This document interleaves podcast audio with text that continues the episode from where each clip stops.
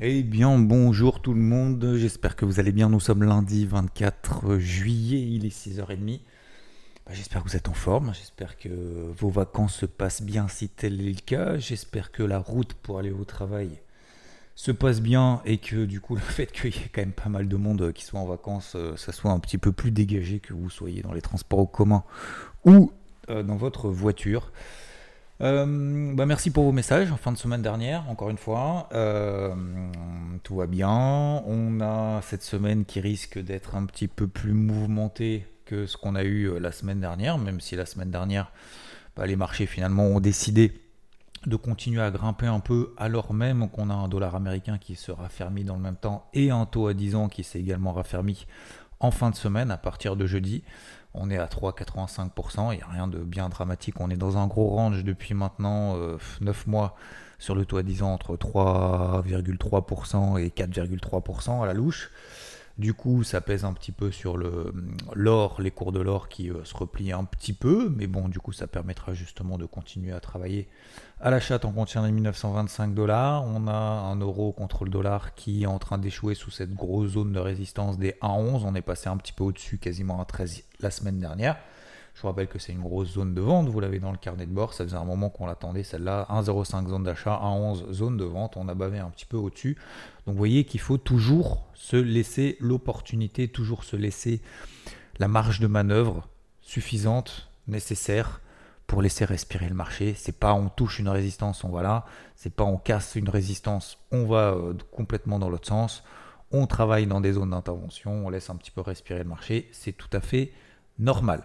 Euh, donc sinon, pour revenir sur les marchés traditionnels, sur les indices, donc vous le savez que cette semaine, on a énormément de choses à se mettre sous la dent, ça doit être absolument intense, intensif, c'est peut-être la semaine la plus chaude euh, de la, alors l'année, hein, mais de l'été peut-être, euh, en tout cas sur les marchés. On a aujourd'hui beaucoup de PMI, manufacturiers des services partout, donc ça commence à partir de 9h15 en France jusqu'à 15h45 aux États-Unis. Demain, confiance des consommateurs aux États-Unis. Mercredi, la Fed. Alors, elle va faire sa hausse des taux, hein, c'est sûr, 100% du marché euh, l'anticipe. Donc, ce qui va être très important, ça va être à partir de 20h30 le discours de Jérôme Powell pour bah, sa stratégie à venir. Hein, vous l'avez vu dans le débrief hebdo. On a aussi jeudi, c'est parce que c'est pas fini, hein, c'est pas juste la Fed. on a jeudi la première estimation du PIB aux États-Unis pour le deuxième trimestre. Donc ça c'est jeudi. Et vendredi, on a le PCE, inflation mieux pondérée que le CPI vendredi. Donc on a tout, en fait, on a tout cette semaine. On a les PMI, euh, confiance des consommateurs, des chiffres un peu secondaires.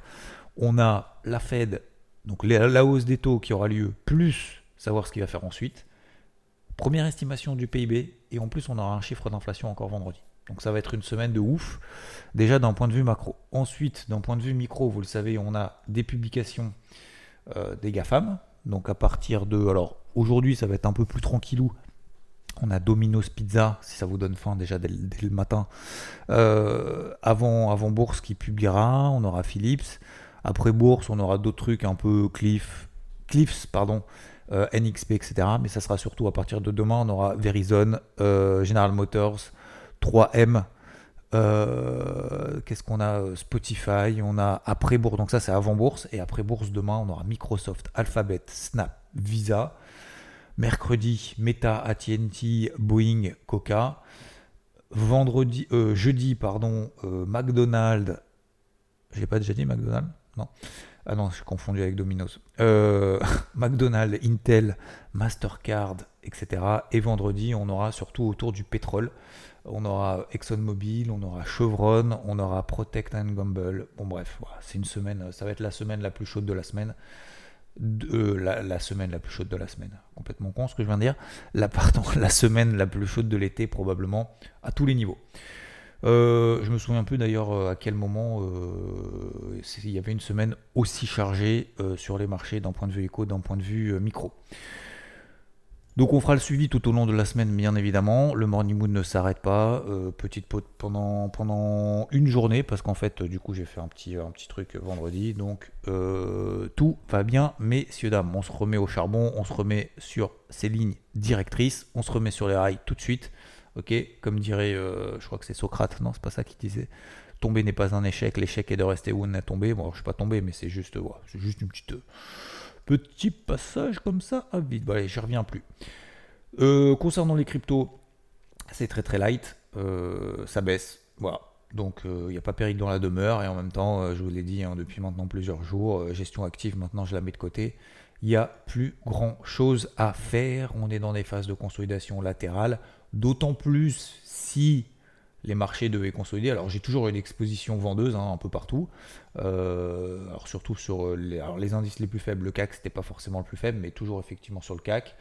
Euh, j'ai une toute toute toute toute petite position effectivement sur le SP500 pour le moment que j'ai pas euh, renforcé, que je me traite depuis une semaine ou deux. mais ça c'est pas bien grave. Et ça, c'est pour regarder justement cette, euh, cette, casquette un peu, un peu rouge léger. Mais encore une fois, le SP500, c'est vraiment pas le bon cheval. Donc c'est pour ça que je ne vous en parle pas. Parce que euh, faut vraiment pas insister là-dessus. Pour le moment, le Nasdaq était un peu plus faible que ses copains, la plus forte baisse depuis le mois de mars, en une semaine sur le Nasdaq, il a perdu très exactement semaine dernière 0,9%, ce qui est quand même pas fou. Euh, la semaine dernière, mais surtout entre le plus haut entre le plus haut et le plus bas, on a perdu un peu plus de 3% euh, sur le Nasdaq. Euh, donc voilà, c'est comme ça. Euh, pourquoi est-ce que le Nasdaq baisse un petit peu plus que ses copains? C'est notamment bah, lié, vous l'avez vu, hein, dans le débrief hebdo avec Tesla, avec Netflix. Les résultats n'étaient pas mauvais. Hein. Les résultats n'étaient pas mauvais. c'est juste que les résultats n'étaient finalement pas meilleur que ce qu'on est compté. Il y a, ce qu'on est compté, en fait, il n'y a pas de bonne surprise. Voilà. Donc, vu que le marché a très bien monté ces derniers, euh, ces derniers mois, euh, c'est bien ces derniers mois, hein, euh, Netflix a pris quand même 190% de hausse depuis le mois, en un an, hein, depuis le mois de juin l'année dernière. Tesla a été multiplié par 3 en. Attendez, je vais regarder. Tesla, Tesla a été multiplié par 3 depuis le mois d'avril on est. Euh, non, pardon. Euh, a été multiplié par 3 depuis pardon, le début de l'année et a été multiplié par 2 depuis euh, le, allez, le 1er mai. C'est un truc de ouf. Hein. Donc forcément, quand vous avez... Voilà, c'est, la même chose en fait que sur les cryptos. Quand vous avez comme ça des variations qui sont absolument énormes, c'est pas parce que ça perd 10% que c'est le début de la fin du game. Hein. On est bien d'accord. C'est-à-dire que Tesla, même si elle devait passer, on a 260 dollars, elle a déjà perdu 10-15%. Si elle reperdait encore 10%, on serait encore dans une tendance haussière. Franchement, donc il euh, n'y a vraiment pas péril dans la demeure du tout. Euh, donc une, phase globalement pour synthétiser, une phase de consolidation de manière générale sur le marché, ça me choquerait absolument pas. Alors c'est pas que ça m'arrangerait, mais ça me choquerait absolument pas. On a un dollar qui monte, on a des indices compris entre 30 et 50%, 50% euh, sur le Nasdaq depuis le début de l'année, 30% euh, sur tous les autres indices. Les indices européens plafonnent et en même temps, ça baisse pas non plus. Euh, on est plus proche aujourd'hui des bornes hautes de ces ranges dans lesquelles on est depuis 3 mois que des bornes basses. À chaque fois, on a peur quand on est d'acheter proche de la borne basse parce qu'on se dit attention, c'est haut, oulala, euh, ça a beaucoup monté, il y a plus de chances que ça baisse. Bah, pas du tout, à chaque fois, la borne basse, ça tient. À chaque fois qu'on arrive sur la borne haute, on se dit putain, ça y est, les marchés ils vont exploser. Euh, ça va s'enflammer, euh, vite, faut payer, faut payer, euh, c'est maintenant qu'il faut investir sur le marché. Et puis finalement, systématiquement, ça échoue. Je parle des indices européens. Donc, voilà. Je ne vois pas pourquoi aujourd'hui, dans le contexte économique qu'on connaît, dans le contexte microéconomique qu'on connaît, pourquoi est-ce qu'il faudrait changer de casquette? C'est tout. Peut-être que cette fois-ci, encore une fois, comme je le disais très rapidement dans le débrief de ce week-end, dimanche, euh, peut-être qu'effectivement cette fois-ci on va sortir par le haut justement de ces ranges. Pour le moment c'est pas le cas. Euh, peut-être, enfin c'est pas que c'est pas le cas, c'est que peut-être qu'on en sortira, mais précédemment on l'a pas fait. Donc euh, est-ce que précédemment il fallait acheter les résistances Est-ce qu'il fallait acheter les bornes hautes des ranges et des indices européens par exemple? Même, aux États-Unis, hein, vous prenez le Dow Jones, est-ce qu'il aurait fallu acheter les 34 003 tout au long de l'année 2023 la réponse est non. Si on l'a fait, on s'est fait démonter systématiquement. Donc c'est pas parce qu'on a eu raison une fois qu'il fallait le faire systématiquement. Le Dow Jones, je regarde depuis le début de l'année, je suis en train de regarder. 34 003, on a échoué. Une, deux, alors pendant après deux semaines, tout janvier, février, deux fois au mois d'avril, une fois au mois de mai, deux fois au mois de juin. Donc, vous voyez, ça fait quasiment un peu moins d'une dizaine de fois, on a échoué sur ces 34 003. Bah, c'est pas parce qu'une fois on en sort par le haut que ça y est, il faut tout remettre en question. Donc, euh, donc voilà. Et encore une fois, vous prenez aussi cet exemple de l'eurodoll. C'est pas parce qu'on pète une résistance qu'on va aller 20 étages plus haut. Hein. D'accord? Euh, Il y a des étages intermédiaires, on peut redescendre, euh, etc. Donc il faut pas. Moi, je, en tout cas, moi, je reste pour le moment euh, droit dans mes, baskets. Euh, ma casquette reste droite euh, sur mon crâne très peu chevelu. Et, voilà, c'est tout. le, le, Nikkei ne bouge plus. Vous avez vu qu'également dans le Nikkei, le Nikkei, il risque de bouger un petit peu si jamais la Banque centrale du Japon pourrait faire un petit peu quelque chose parce qu'on a un retour de l'inflation.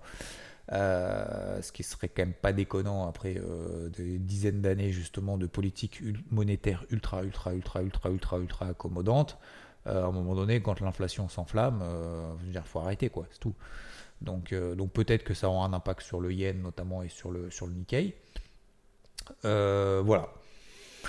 Donc pour moi, la, la situation n'a pas tellement évolué. Par contre, ce qui est important de retenir, c'est que vous avez d'un côté les zones géographiques, vous avez vu, qui sont quand même assez décorrélées, et dans ces zones géographiques, là où j'ai bien insisté, dans ces indices, avec des zones géographiques qui sont différentes, qui évoluent de manière différente, sur performance, sous performance, on a des publications donc d'entreprises qui vont faire bouger les indices en fonction de leur pondération. C'est ce qu'on a eu la semaine dernière donc sur le Dow Jones, au travers des bancaires. C'est ce qu'on a eu sur le Nasdaq au travers de Tesla, de Netflix, qui a enfoncé le Nasdaq. Dow Jones soutenu par les bancaires. Et donc cette semaine, on pourrait avoir un peu la même chose, notamment au travers des GAFAM, euh, qui pourraient du coup influencer, pourquoi pas, euh, les marchés américains, même si les marchés américains drivent l'ensemble du monde de la planète. Euh, ne pas oublier également ce qui se passe en Europe et notamment en France. Donc on verra ça tout, tout au long progressivement de la semaine. J'essaierai de faire pas trop long. Je vais essayer de me fixer 15 minutes max. Comme ça, si vous êtes en vacances, vous avez peut-être autre chose à faire que d'écouter un morning mood de 30 minutes le matin, je pense à mon avis. Euh, donc il me reste 3 minutes, on a fait le tour.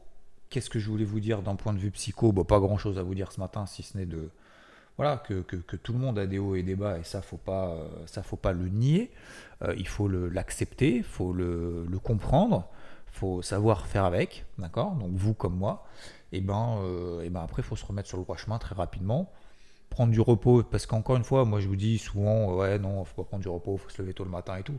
Mais encore une fois, attention, hein, confondez pas euh, les gens qui sont vraiment en burn-out, c'est-à-dire qu'ils ont vraiment des problèmes dans tous les niveaux, euh, enfin sur beaucoup de niveaux qui influent après leur, leur psychologie et ceux avec des séquelles. Enfin, c'est considéré, je crois d'ailleurs, si je me trompe pas, comme une maladie, comme quelque chose d'assez grave, comme quelqu'un qui a une fatigue pendant une journée et demie. Hein, on est bien d'accord. Donc, il faut simplement le prendre en considération et savoir quelle action est-ce qu'on met en place derrière. Donc généralement, ce que je fais dans ces moments-là, lorsque vous avez des moments un peu, un peu, encore une fois, je suis pas là pour donner les leçons, hein, pas du tout, mais euh, je vous dis comment je fais, comment j'ai fait et comment je ferai. Euh, je sais très bien que ça fonctionne, c'est faire du sport. Vous faites du sport, vous faites des trucs de un peu pourris que vous n'avez pas forcément l'habitude de faire, notamment ces dernières semaines, ces derniers mois, euh, notamment dans la maison, par exemple, si vous aviez un peu des corvées à faire, des trucs, vous dites bah voilà, je vais prendre ma chambre ou euh, la chambre de mes enfants, ce que j'ai fait d'ailleurs ce week-end, et euh, refaire, refaire tout refaire, vous nettoyez les murs, nanana, etc. Enfin, vous faites plein de trucs en gros changement, et comme ça, ça vous donne un justement un petit peu de, un petit peu de motivation et de matérialisation un petit peu de, de ce que vous savez faire, de ce que, du temps que vous pouvez en fait apporter. Le pire des choses à faire, la pire des choses à faire, c'est ce que j'ai fait du coup aussi, euh, c'est justement de rester sur son téléphone et parcourir les réseaux sociaux et tout. Isolez-vous. Concrètement, qu'est-ce que vous êtes capable de faire? Qu'est-ce que vous pouvez faire? Bam, du sport. Voilà. Vous faites mal. Alors mal, faut pas se faire mal euh, dans le sens, euh, faut pas non plus abuser. Faut faire du sport de manière régulière. Bam, on reprend les classiques, on reprend les basiques, on se met une to-do list. Ok, où est-ce que je suis? Où est-ce que je veux aller? Qu'est-ce que je vais mettre en place comme action concrètement Et j'y vais. Voilà, c'est tout. Et après, il faut faire des choses, à mon avis, simples, très efficaces, et des choses, en fait, pour changer un peu notre environnement, pour se dire, je change, le fait de changer un peu son environnement, bah, ça nous permet aussi de se mettre dans un, dans un état d'esprit différent. Vous voyez ce que je veux dire? Voilà. Donc, encore une fois, il y, a des, il y a des petits trucs qui nous permettent d'avancer de manière assez simple, de manière assez concrète. encore une fois, c'est les petits pas hein, qui permettent d'atteindre la, la montagne qui est en face de nous. Je vais pas plus long que 15 minutes. Je vais essayer de me fixer ça comme défi. Je vous souhaite une très bonne semaine, une très belle journée, de très bonnes vacances si vous profitez. Bon travail à ceux qui partent sur la route pour bosser. Ciao ciao